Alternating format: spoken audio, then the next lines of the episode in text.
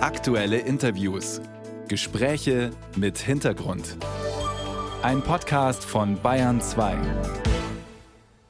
Wie steht es um die Bundeswehr? Wie gut oder schlecht sind die Soldaten und Soldatinnen ausgerüstet? Und kommen die 100 Milliarden Sondervermögen, die versprochen wurden, schon in der Truppe an? Antworten auf diese Fragen liefert heute der Jahresbericht, den die Wehrbeauftragte Eva Högel vorstellen wird. Und so kommt dieser Bericht zustande. Bayern 2 kurz erklärt. Es ist ein Blick aus der Truppe auf ihren Zustand. Jeder Soldat, jede Soldatin hat das Recht, sich bei Problemen an die Wehrbeauftragte Eva Högel zu wenden. Ihr Büro muss darauf antworten. Högel nennt sich selbst die Anwältin der Truppe. Sie setzt sich dafür ein, dass Probleme innerhalb der Bundeswehr von der Politik gehört und ernst genommen werden. Pro Jahr erreichen rund 4000 Beschwerden aus der Truppe das Büro der Wehrbeauftragten. Oft geht es um Ausrüstung, die nicht funktioniert, Kasernen, die in einem schlechten Zustand sind, aber auch Fälle von Rechtsextremismus unter Soldaten war in den vergangenen Jahren immer wieder Thema im Jahresbericht der Wehrbeauftragten. Beauftragten. Der Bundeswehr fehlt es an allem, sagte Högel gestern in einem Interview. Die Soldatinnen und Soldaten kämpften jeden Tag mit dem Mangel. Eine Forderung, die Högel immer wieder formuliert, neue Ausrüstung für die Bundeswehr müsse schneller beschafft werden als bisher. Es gebe zu viel Bürokratie, die Genehmigungsverfahren dauern nach ihren Worten immer noch zu lange.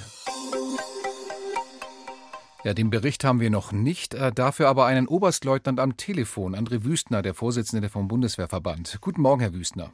Einen schönen guten Morgen. Wir haben gerade eben gehört, der Bundeswehr fehle es an allem, sagt Eva Högel. Wird in diesem Bericht denn heute auch irgendetwas stehen, von dem Sie sagen, das ist gut so, der hat sich endlich was gebessert?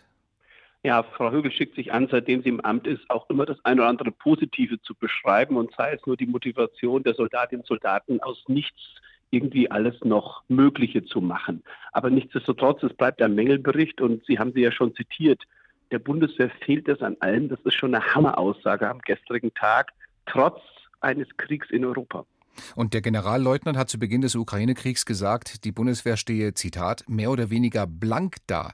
Das ist jetzt fast 13 Monate her, diese Feststellung. Ist es heute immer noch so dramatisch?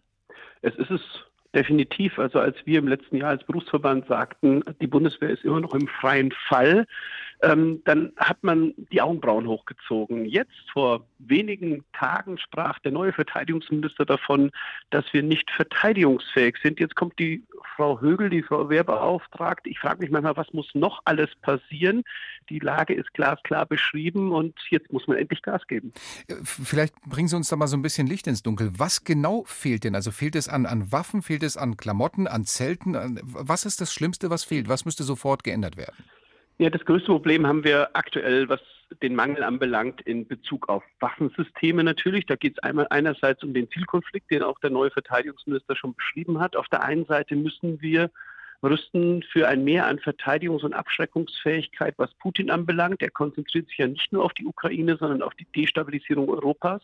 Und da muss man immer wieder erklären, dass weder der Krieg in der Ukraine noch sein Agieren im Sommer dieses Jahres vorbei sein muss. Deswegen muss man wieder in Abschreckung investieren, damit man ihn nicht einlädt. Das ist der eine Punkt. Und auf der anderen Seite die Ukraine unterstützen. Dazu geht Gerät weg.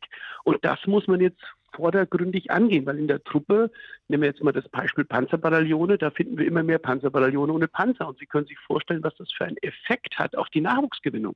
Denn kein Mensch möchte Panzerkommandant in einem Panzerbataillon werden, wo es keine Panzer gibt. Mhm. Und deswegen hängen die Dinge miteinander zusammen.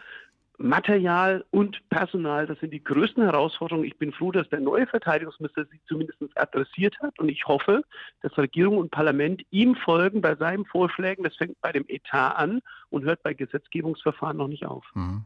Aber Herr Wüstner, genau deswegen, wegen der Lage, wie sie ist und wie Sie sie gerade beschreiben, hat der Bundeskanzler Olaf Scholz ja vor einem Jahr die große Zeitenwende angekündigt und 100 Milliarden Sondervermögen für die Bundeswehr versprochen.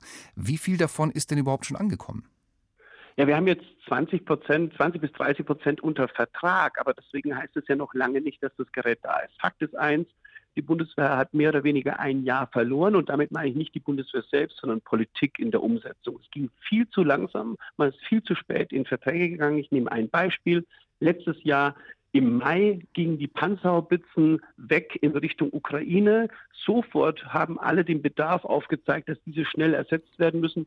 Wenn wir Glück haben, werden sie jetzt aufgrund des Engagements vom neuen Verteidigungsministers bis kurz vor Ostern unter Vertrag genommen und dann erst bestellt. Das zeigt auch, und ich könnte mehrere solche Beispiele nennen, dass Geld alleine nicht hilft. Das ist elementar und auch wichtig. Und ich könnte Ihnen auch erklären, warum der Verteidigungsetat weiter wachsen muss.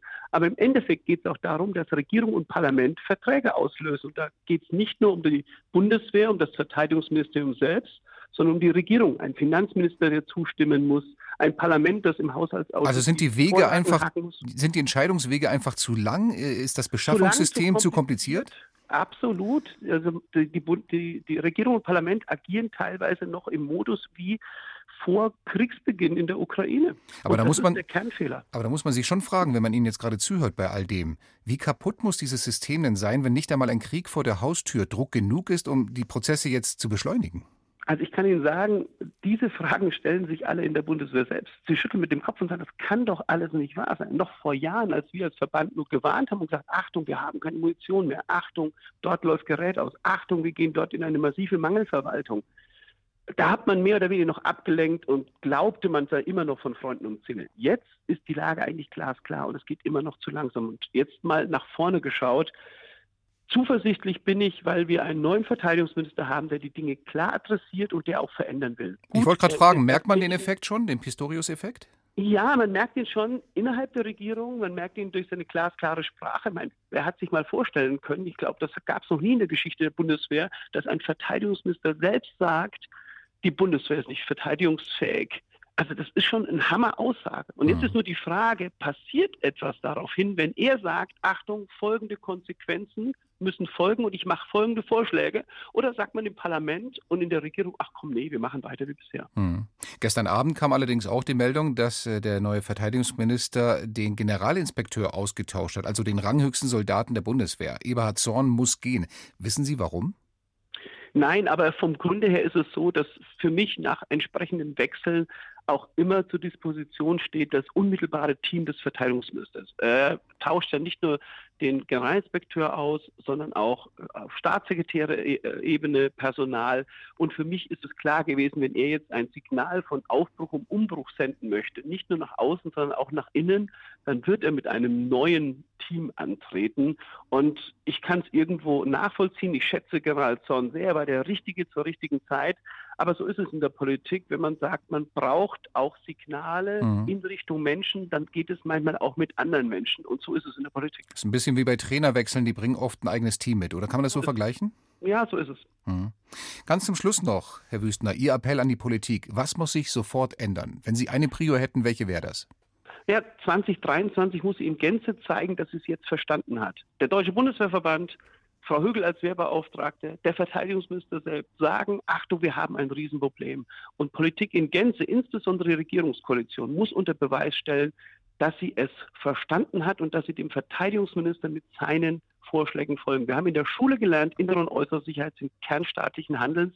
Das muss jetzt Politik in Gänze verstehen. Gesellschaftlich merke ich, ist es verstanden worden. Nur hier die Berliner Blase, das Parlament, die Regierung, auch die muss es verstehen.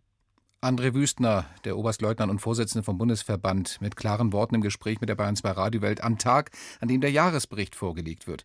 Ja, vielen Dank Ihnen. Wir werden den Bericht genau beobachten und durchlesen und Ihnen alles Gute, Herr Wüstner. Danke ebenso.